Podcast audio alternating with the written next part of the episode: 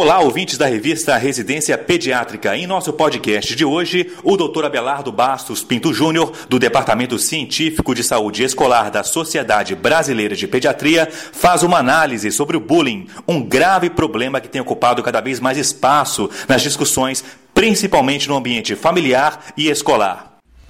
A definição de bullying é todo tipo de atitude intencional e repetitiva que causa dor e angústia numa relação desigual de poder, intimidando a vítima presencialmente ou através de rede social e internet, que é denominado cyberbullying. É uma atitude inadmissível.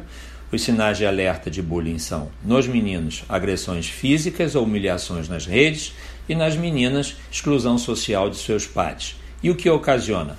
Depressão, é, ansiedade, queixas digestivas tipo dor de estômago, diarreia, falta de apetite, insônia, cefaleia, nervosismo, incontinência urinária, fadiga, maior risco de desenvolver problemas de saúde mental.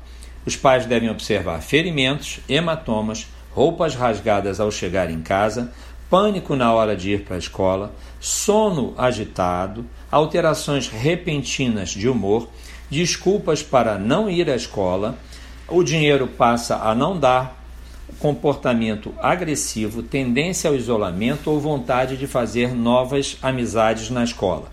O bullying precisa de plateia. Temos os autores, os alvos, alvo-autores que ora recebem, ora praticam, e os espectadores. E muitas vezes o silêncio do espectador pode representar medo de ser o próximo alvo e podem incentivar se oporem ou serem indiferentes. O papel da escola, da família e do pediatra são fundamentais nas estratégias para prevenção e controle. O que a escola pode fazer junto com os funcionários, pais ou responsáveis e supervisão do pediatra?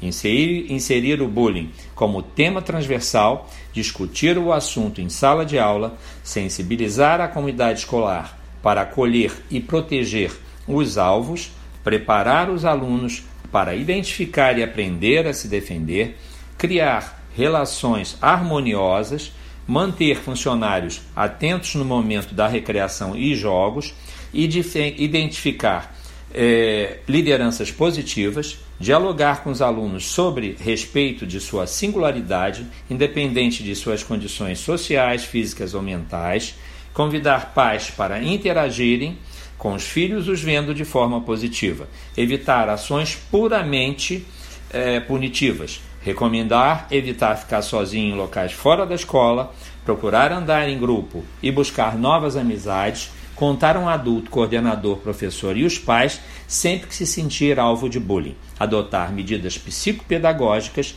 criar condições e comissões internas de prevenção de acidentes e violências, promover trabalhos coletivos e orientar quanto à Lei Federal 13.185, de 6 de novembro de 2015, que institui o Programa de Combate à Intimidação Sistemática. Esse foi o doutor Abelardo Bastos Pinto Júnior falando sobre bullying. Em nosso próximo programa, a doutora Simone Iglesias, presidente do Departamento Científico de Cuidados Paliativos da Sociedade Brasileira de Pediatria, falará sobre cuidado paliativo pediátrico. Até lá!